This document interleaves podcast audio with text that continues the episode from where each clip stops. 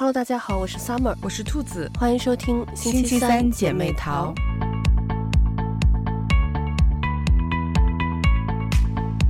最近我朋友给我推荐了一部剧，叫《故乡别来无恙》。嗯，然后我跟兔子一说，兔子说这个剧也在他的清单里头。对，所以我们俩就一拍即合，这周看了一下这部剧。对，这周就是呃，抓紧了一切可以看剧的时间。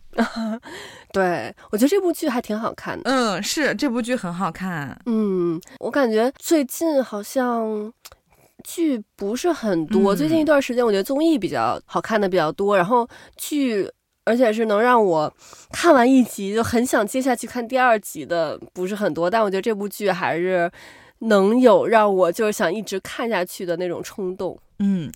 对，而且因为就是这部剧它之前有一个姐妹篇叫。我在他乡挺好的，嗯，然后我当时也特别喜欢那部剧，嗯嗯，然后任素汐就是在那部剧里面也有就是特别演出，啊，嗯，然后当时那部剧讲的是北漂嘛，嗯，然后现在这部剧他们就是等于也也有北漂的，然后就是又最后都聚集在了成都。我这一周看了这个剧，就老想说四川话。啊，我也是，就我我有时候心里头自己想事情的时候，出来的那个话就是四川四川话。对，就是我也是，就看剧的时候，他们不是老说成都话嘛，然后我有时候就也在，然后开口一跟我老公说，哎呀，我说，哎呀，我也想说成都话，然后跟他说两句，可逗了。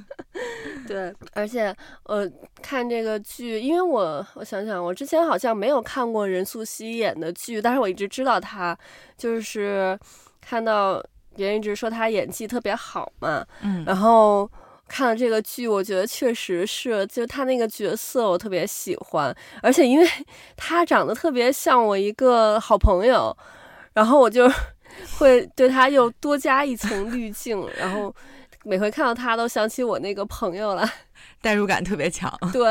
就是这部剧，它里面的演员就是很多都是我特别熟悉的，因为他有在呃，就是我在他乡挺好的演的，嗯，然后还有咱们，就是我前段时间看那个《装腔启示录》，就是演那个苏丹丽那个、嗯、那个男的，然后在那部剧里面演的也是一个不太好的男的，就就也也是挺挺挺渣的，然后。没想到他这回又演了这么一个嗯角色，嗯、然后呢，演谢阳的那个男生就是嗯嗯、呃、是在《爱很美味》的那个电视剧版里面，然后他他演的那个，然后我就说哎呀，怎么都是熟人呢？然后还有那个喜剧大赛，就是有史策和张弛嘛，嗯，就挺让人惊喜的。反正就这一次的那个演员阵容，我也都很喜欢。就我觉得他其实有延续了我在他乡挺好的，就是那种。嗯、呃，那个演那个阵容就是让人就挺想挺想看的。就虽然很多不是那种，就是那种偶像明星，就是带流量的那种，嗯、但是确实就这部戏的，就是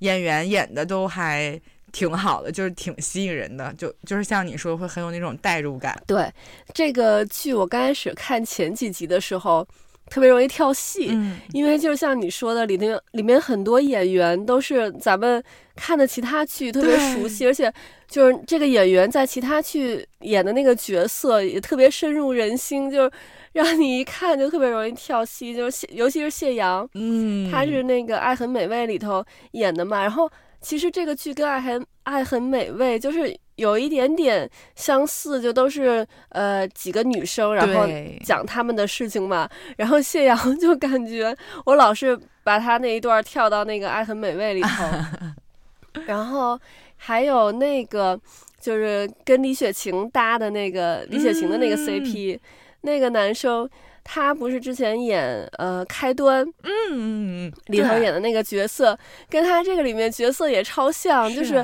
特别喜欢小动物，然后但是又对猫毛狗毛过敏，嗯，就是人家说是不是同一个角色搬过来的，穿越过来的？对，就是确实。然后还有，其实这里头这几个，对几个男主都是。嗯、呃，最近一段时间，就这几年的这种呃剧里头经常出现的角色，还有那个呃那个那个小齐齐啊，对，是吗？对，他跟他之前演的角色也很像。嗯、他是他之前就我对他印象比较深是《人世间》里头那个、啊、对对对，《人世间》演那个周秉昆他儿子。是是是嗯嗯，而且这个，呃，看到后面还会有一个特别惊喜的一个角色，也是人世间里头的一个一个一个角色，但是跟这个剧里头。呃的角色反差挺大的，我就给大家留一个悬念。如果大家看到后面的话，应该能看到、那我还没有看到，我我这紧赶慢赶的刚看完第十五集。嗯，那个应该是，嗯，可能应该快看到了。嗯，好的好的。然后这个里面其实也出了好多这种，嗯、呃，老戏骨。嗯，就是呃，爸爸妈妈那一辈的。对，然后还有很多这种老的小品演员 在这里面，所以就整部戏给人感觉特别轻松。我有看到那个，嗯，有评论说，说这个剧里头这些演员演的这个台词都是事先写好的吗？还是他们当场即兴说的？然后我就觉得看了那个评论。就说明其实这些演员演的非常的生活化，就一点没有表演痕迹，嗯、就让人觉得好像就是像我们周围身边的朋友一样，就像我们可能每天跟朋友会说的这种话。嗯，就我感觉还是近期挺不错的这么一个剧，因为就是很多剧就会让人感觉端着的那种那种样子，然后但是这个就特别贴近生活。嗯、对，就是。因为我觉得，嗯、呃，还是有很多的地方还是挺真实的。就一个是朋友之间，还有一个就是写他们跟父母之间的关系，嗯、就我觉得特别特别的真实。就是我有很多都非常有同感，嗯，就是就是两代人之间的那种相处模式，就我觉得太真实了。嗯，所以我觉得就是。嗯，编剧应该就是有根据他自己的真实经历来来写，嗯，所以我觉得还是挺挺真实的。就比如像张佩，他就是爸妈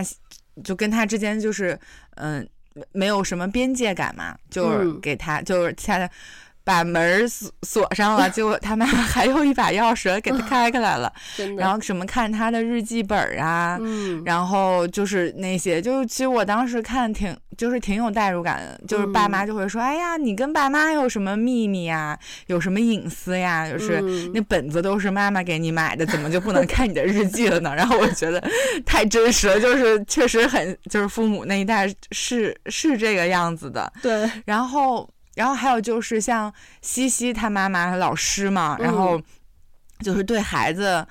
很很严格，就是你看西西就会也会说，觉得他对别人比对他要要好，嗯，然后对他特严格，而且就是他不怎么夸他，他就是每次都说反话，嗯，其实妈妈非常。爱他，在意他，但是就是你看他每次说话都是都不是肯定他，嗯，而是用一种打压他的方式，就是他其实就是想靠这个去激励他嘛。但是、嗯、但是西西其实有的时候还是就是挺受挫的，然后、嗯、然后再加上他就是我觉得两边都属于有点报喜不报忧，嗯、就是我们像像丹丹对他父母也是嘛，但他父母比较。就相对来说比较比较开明一些，嗯，就是他们，就是我觉得这个很形象的，就是咱们这一代人和咱们爸妈那一代，就是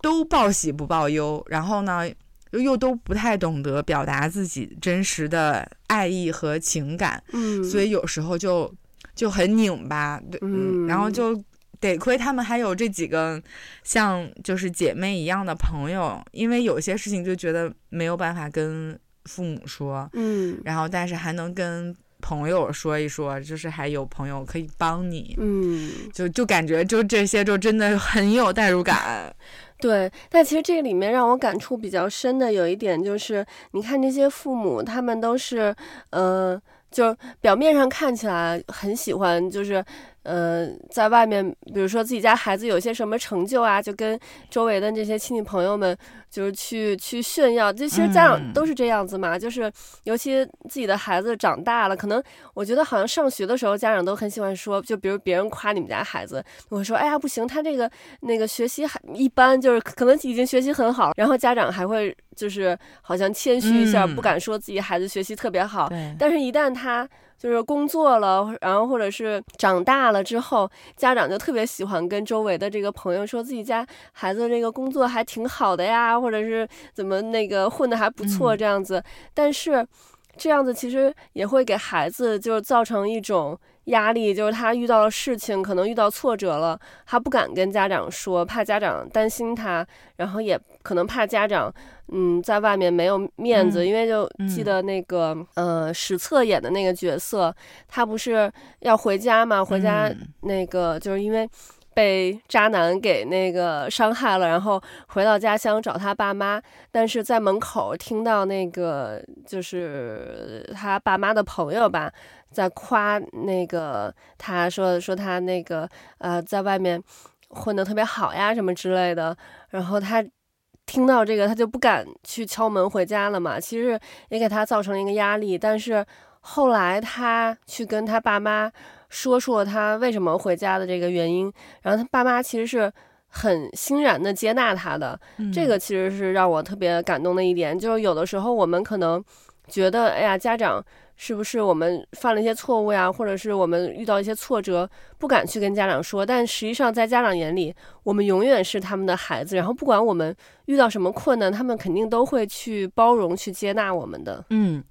对，就是其实我觉得，嗯，丹丹就是他会有那种感觉，好像自己一定得是很光鲜亮丽的，就是很好的，嗯，才能就是就就是有种那种感觉，就是我必须要荣归故里。嗯嗯。然后就觉得说要，要要是一个非常优秀、光鲜亮丽的孩子，可能才能就是值得被爱。但是其实，就是不论你变成什么样子，嗯、父母都是最爱你的。嗯，所以就是他后来也，也就也就敢跟，就他最后因为去当那个化妆师，不是被当场碰见他爸妈了嘛、嗯？对。然后他才敢跟爸妈说了。实情就是说了真实的话，当然其实他父母也没有就是责怪他嘛，嗯。嗯，我觉得还是就是确实是挺感人的，但同时也是因为有一点就会觉得说，嗯，就是我觉得亚亚洲的父母多少呃也不能说只父母吧，就是说多少我们这个文化，嗯。会让大家特别在意别人的看法，嗯，就是，所以我们总是会说，比如说过年过节回家就特别怕什么七大姨八大姑，就他这个剧里面也是，就是因为像你看张佩他妈妈就会说，他那天帮他取了个快递，然后就擅自给他拆开了，然后是是一个美容仪，然后说周围的娘娘们看见了，然后就问他，哎，你女儿找男朋友没有？什么什么就会问，嗯，然后爸妈就觉会觉得有点。没面子，然后所以我就觉得说，就我觉得我们有点活得太累了，就是因为会在意别人的看法，周围的人会议论你的孩子，呃，找了什么工作，然后有没有结婚，呃，结了婚那找了什么样的对象，然后打算什么时候生孩子，嗯、啊，准备现在又变成了要准备要几个孩子呀，还 是不是要一个男孩一个女孩啊？就是会有这种这种来自。嗯，周围的压力会会让人压力很大，嗯，然后好像就是如果我的孩子还就到了这个年年龄还没有孩子，没有第三代，好像我出去和别的呃父母一起吃饭，哎，他们都在晒自己的儿孙，可能我就就就好像脸上就会挂不住。就我觉得，因为有这种文化在，嗯，所以其实就是让大家活得挺辛苦的，就有些事儿。你就觉得好像我我没有做到的话，就好像给父母丢脸了，就是对不起父母一样，就会有这种感觉。就是你看，像张佩他们回家，嗯，他就看到爸妈就给他存在在记账存钱，想给他买在北京买房，嗯，然后自己的牙刷又舍不得用，就是因为咱们这代的父母就很、嗯、很节俭嘛，对，他心里其实很难受，很愧疚。嗯、但是当父母去干预他的生活的时候，啊，给他去相亲角贴相亲的告示，然后也没有跟他说的时候，其实他心里又是很很难过、很很生气的。所以就是，我觉得就是两两两代人的相处就就很拧巴嘛，有时候。嗯嗯、但是就这个就很很真实，我觉得确实是当下很多的，就是父两代人的这种家庭。都会有遇到过的，所以我觉得也是为啥大家会觉得他很好看的地方，就是他确实是就是写出了我们很真实在遇到的一些事情。嗯，对，就像因为我们在国外嘛，然后跟父母就不在同一个地方，父母在国内，然后我感觉我们就是看张佩那一段，嗯，就是有相似的经历，嗯、是比如像我老公他就会。想说，嗯，怎么样对他爸妈好？然后他就想说，嗯、呃，可能比如说他妈说，嗯、呃，最近膝盖有点不好，然后他就在网上买了一个那种膝盖的按摩仪，什么给他妈那个寄到家里去。嗯、但是他就我婆婆就属于那种不是很想要，就是让我老公给他买东西，他就比较节俭的那种嘛。嗯、然后我老公给他买了，然后他然后他就觉得，哎呀，就他可能也。不是很，我觉得他可能心里应该是高兴的，但是呢，他又觉得你这个浪费这个钱干嘛？嗯、然后对，然后又会跟我老公说：“哎，你以后就不要给我买什么东西。”然后老公就就听起来，然后听到妈妈这么说，然后他也其实我觉得可能有一点受伤，然后他又就不太高兴。嗯、然后包括像可能比如母亲节啊什么的，我会订花给他们，然后他也会说：“哎呀，就就觉得浪费钱什么之类的。啊”就有的时候可能像我们在这边就不知道要怎么。对国内的这个父母好，然后我有时候后来我跟我老公说，就是你给他花那些钱，他可能父母可能还就会觉得呃乱花钱呀，或者浪费，他可能不会高兴。其实他最需要就是你的陪伴，嗯、所以我们就尽量多的去回国，嗯、去多去看看他们。然后呢，像父母在国内，他想关心我们，但他其实也不知道要怎么关心我们。嗯、就像我老公，他是不吃姜的人。他好像是可能小的时候吃姜吃吐了一次，然后之后就再也不吃姜了。嗯、然后呢，我老公每一次他感冒的时候，呃，他跟我婆婆那边去视频，然后我婆婆都会说：“哎呀，你那个要是能喝点那个姜糖水，你这个喝点姜糖水去去寒。”然后我老公每次听到这个就都会发脾气说。我每次都说我不不吃姜，你不要每次再跟我说 让我去喝这个这个姜糖水了。就是我觉得我们两边都会有那种想要去关心对方，但是又不知道怎么去关心的这种这种样子。就像张佩他那个牙刷头那个，我觉得特别、嗯、特别能就是有这个同感。嗯、对对对，就是呃，他要说他以为买了那个电动牙刷就是呃关心父母了，但他其实。就根本没有，就是他也没有在后续的就去关心这个牙刷头有没有换啊什么的。就有些时候我们觉得我们给父母去买一些什么东西，有些时候我们还认为是可能他们需要的东西，嗯，但实际上父母可能更需要的是我们这种长期的这种呃关心和陪伴。嗯，确实，我觉得他们这一代人就是整体是比较节约和节俭的，嗯，所以他们对自己。其实不太舍得，但是对孩子又很舍得。嗯，然后呢，等我们长大了，我们就希希望也他们也过得好嘛。对。但是你为他花这些钱，他又会觉得说：“哎呀，你浪费钱，你应该把这些钱存起来，去干更重要的事情。”嗯。啊，就是他们这个其实无所谓啦，就是以前苦的日子也过过来啦，就不用怎么怎么怎么样。就他们的观念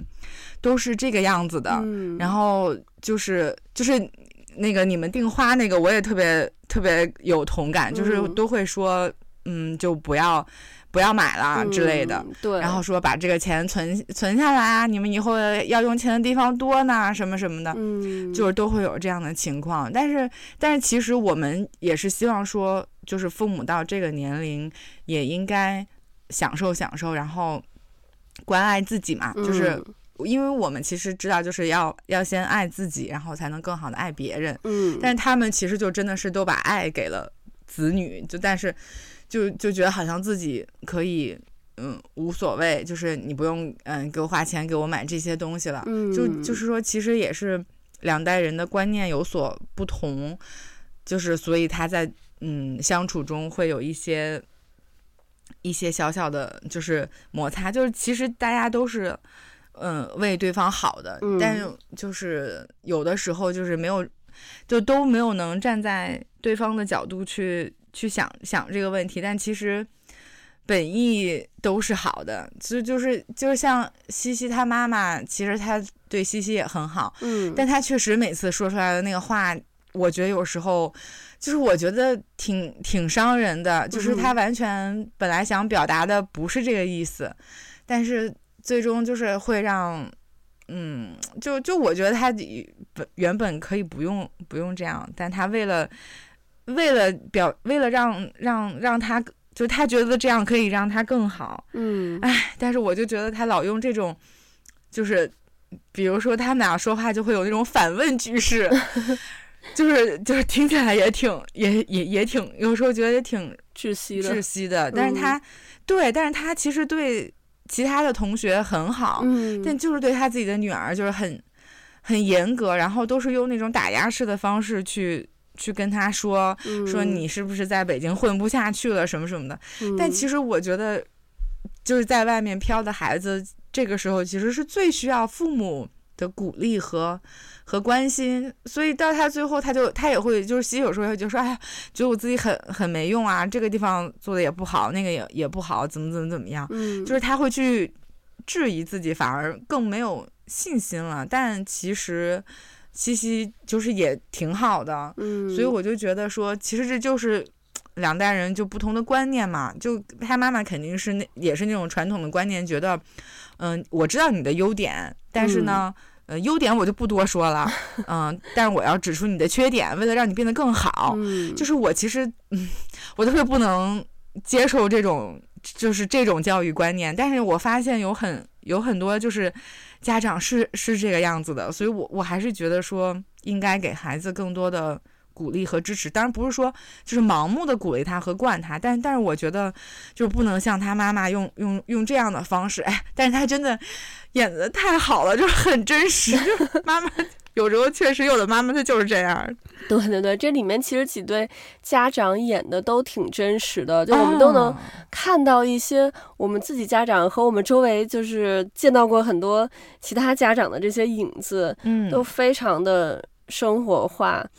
然后我想起我之前看过一个嗯教育的一个一个理论，就是把家长分成了五种类型。嗯，第一种类型是那种教官式的家长，就是对孩子。什么要求都很严厉，然后全部用命令式的那种语气呃句式去跟孩子说话。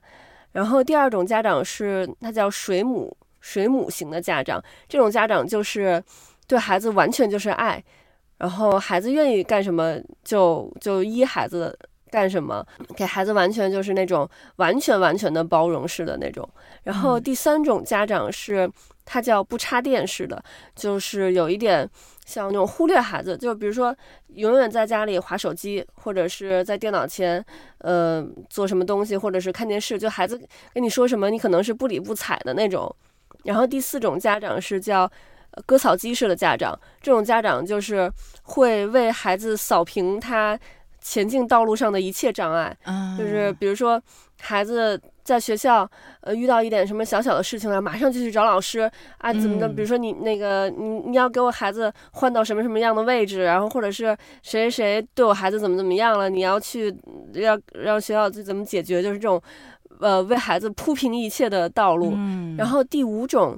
就是呃这种教练式的呃家长，这种家长就是所有家长的最终极的目标。就是呃，又对孩子有鼓励，但是同时也会教他一些规矩。其实我觉得，呃，我们中国的家长大部分，那当然所有的家长，我觉得其实都是这几种的呃混综合体，只是有时候我们可能更倾向于一种类型。但我感觉其实大部分的中国家长很像是嗯割草机似的，或者其实我有另外听到有一个名词就是。区别于这个理论的五种家长类型，叫直升机式的家长，就是像直升机永远盘旋在你的头顶上 那种，就是你不管干什么，他永远在那儿，就是呃注视着你，然后帮你做指导，你什么事情，然后家长马上就给你意见，然后呃他马上去帮你做。其实我觉得很多呃咱们亚洲的家长吧，其实不光是中国的，都是这种类型的。但我觉得其实。嗯，让孩子放手去去做，就是我觉得就是生命总会找到自己的出路。嗯、所以你看那个这里面这四个女主，她们嗯有其中有几个吧，都是在这个呃其他城市打拼，然后但最终是回到家乡嘛。但他们其实打拼的那段时间，其实发展的也还是不错的，就靠他们自己的能力。嗯，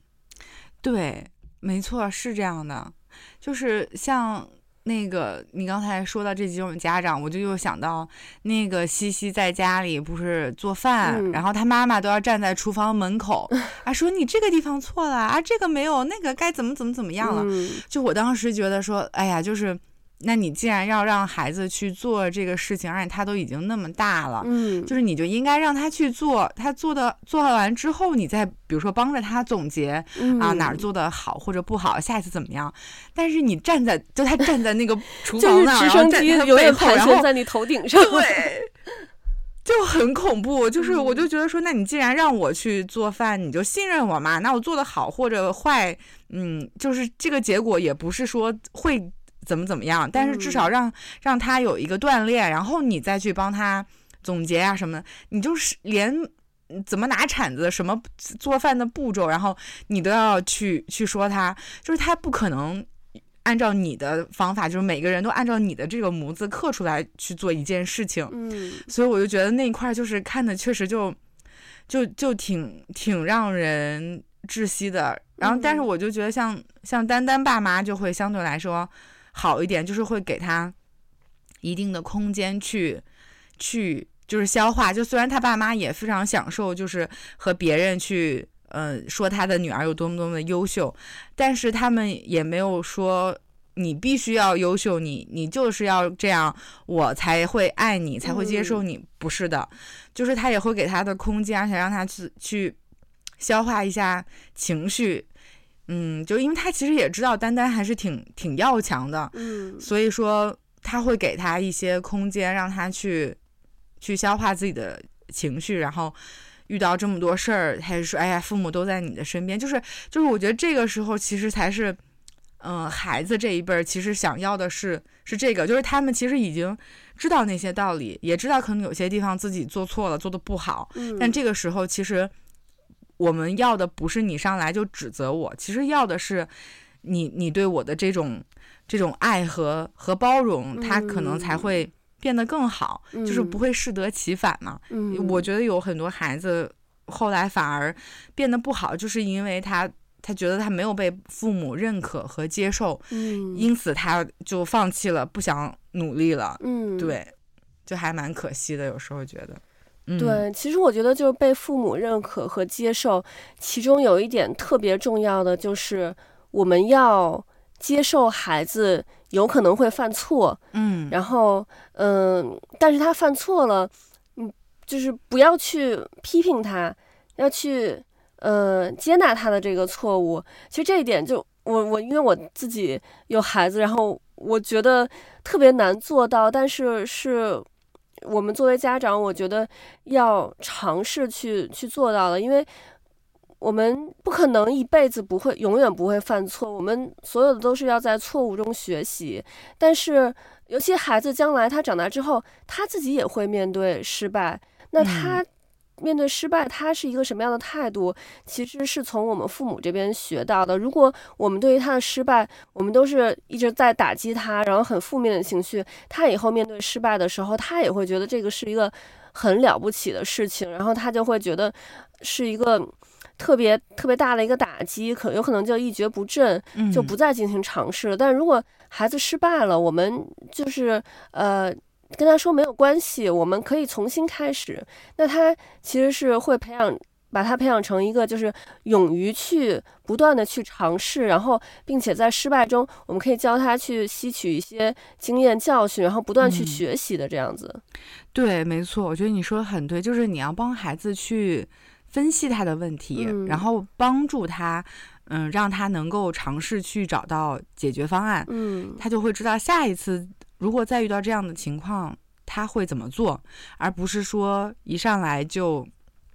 批评他，嗯，告诉他自己错的有多离谱，然后有自己有多么的失败，就是不要让他对自己产生怀疑，然后要帮助他去，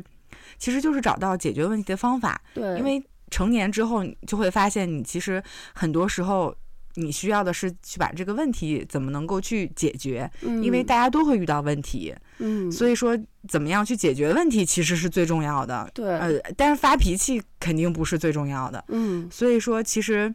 嗯，我觉得我们都说希望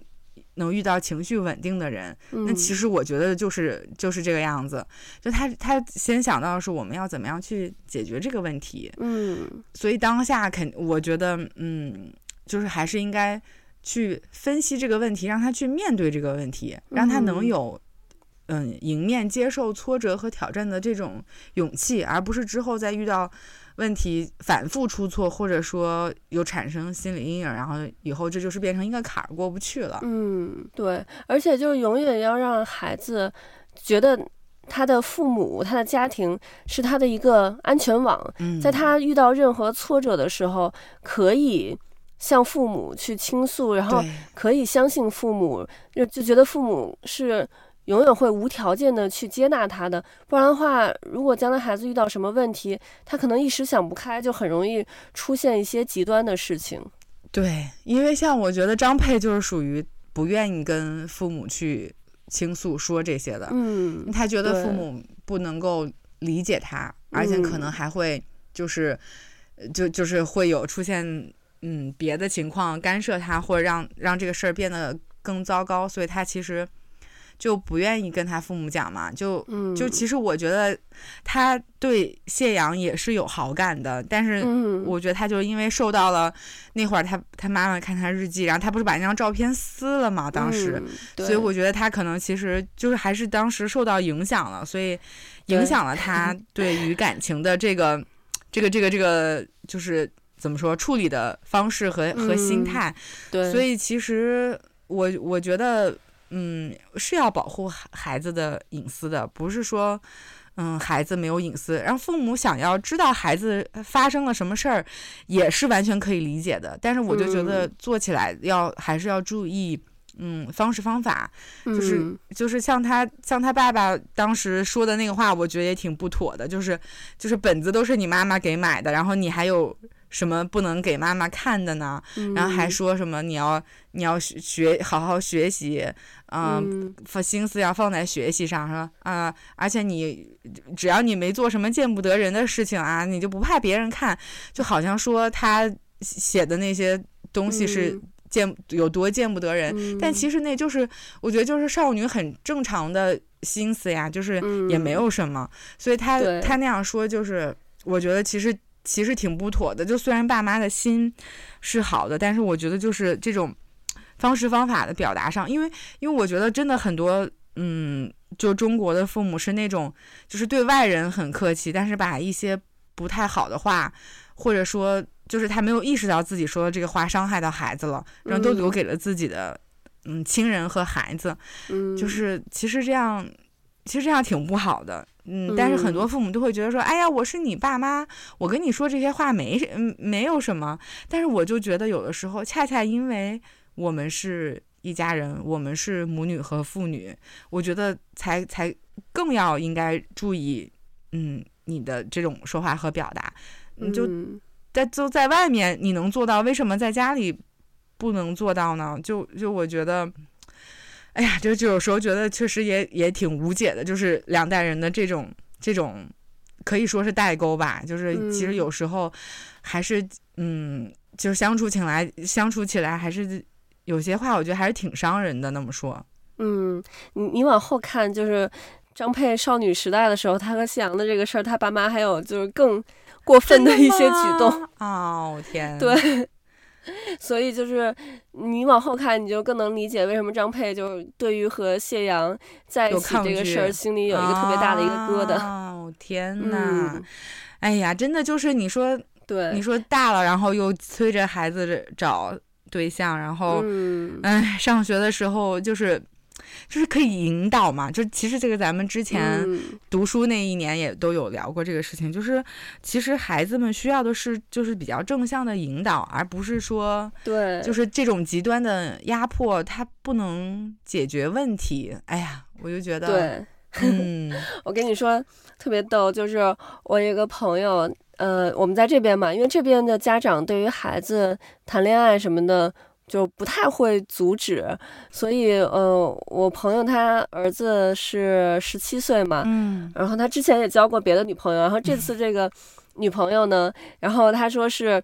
特别正式，他们在学校官宣了的那种，就是跟同学什么的都说，嗯，但是呢，那个女生就。好像嗯不是很，就反正我朋友说，他就其他的那个学生家长就跑过来跟我朋友就说，哎呀，就不要让你儿子跟这个女生在一起啊什么的，反正就不不是很很那个受家长喜欢的嗯那种。然后我朋友也特别不想让他儿子跟这个女孩在一起，但是。我们这边就不会多加的这个阻拦嘛，就只是只是对对，只是说就可能家长不是特别喜欢，嗯，然后呢，但他儿子就他就觉得他儿子这回特别认真，因为前几个月假期的时候，他儿子回过一次北京嘛，因为他也是北京的，嗯。然后他儿子回北京还会就是去雍和宫，然后那个求那个手串，然后给这个女生戴什么的，就给女生送了好多礼物。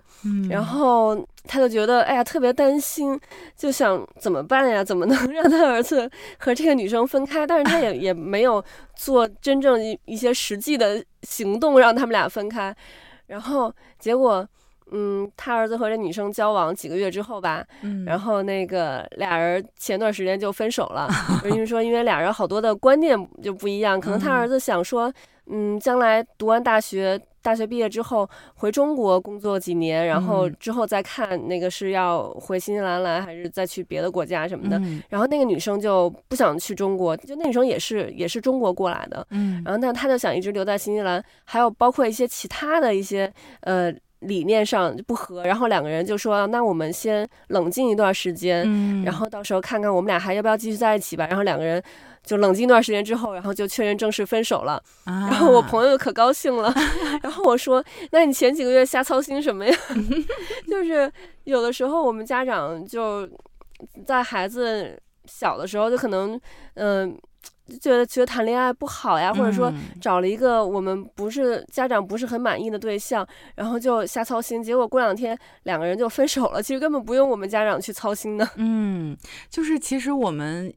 孩子们有时候比大人想象的要就是更能独立的解决问题。嗯、对对，就是所以我就想到咱们那年读的就是那个沈老师写的那个书，就是做。懒懒爸妈妈就更轻松一点，嗯嗯。其实我觉得是对的，就是有的时候你还是要要放手去让孩子们去做。嗯，对，嗯、就你把他保护的太好了，或者说你什么都想为他先去操心解决好这个事情，那他就丧失了自己去面对和处理这个问题的机会和能力嘛。嗯。对，你看人家小孩处理的都挺好的，嗯，两个人分手也都非常和平，嗯，没有任何的那种抓骂呀什么的。对，然后那个特别逗的是，那个男生生日是好像九月份、十月份那种的吧，然后那个女生生日是一月份。然后他们俩分手的时候就是最近嘛，所以那个男生生日的时候，那个女生送了很多礼物给那个男生，嗯、然后结果还没到那个女生生日，俩人就分手了。嗯、然后我朋友还还在那儿操心，然后还跟他儿子说，等明年一月份那女生生日的时候，你你给人再送点礼物，就是说那个，因为他们就不想欠那个人情嘛。嗯，然后就是再送回去。然后我老公说，这不会再一送礼物，俩人又旧情复燃了吧？所以我觉得，就我们家长其实 不用太操心孩子们的事情，嗯、就放手让孩子们自己去处理。其实他们有时候可能会比我们处理的更好。对，因为大人就是还是挺容易想想得多的。嗯嗯，但其实有时候可能孩子们处理来的事情没有咱们想的那么复杂。嗯，对，咱们其实今天。花了这么多时间，咱们其实刚讲了，就是呃，父母和孩子相处的这个角度。嗯，然后其实他们这个剧，呃，四个女主她们之间的这个友情，其实也非常非常的精彩。嗯、对。嗯，我觉得有这么几个朋友真的挺好的。对对对对对，我觉得其实他们之间的友情其实也特别值得聊一聊。我觉得咱们可以等这部剧全部完结之后，然后咱们再讲一讲他们之间的这个友情。好呀好呀，正好我这才刚看完第十五集，嗯，感觉后面应该还有很多内容。对。OK，那咱们就等到时候完结之后，咱们再期待一下他们的友情片。好的，好的，我要准备再去追剧了。好的，那我们今天的节目就到这里了，我们下期再见，拜拜，拜拜。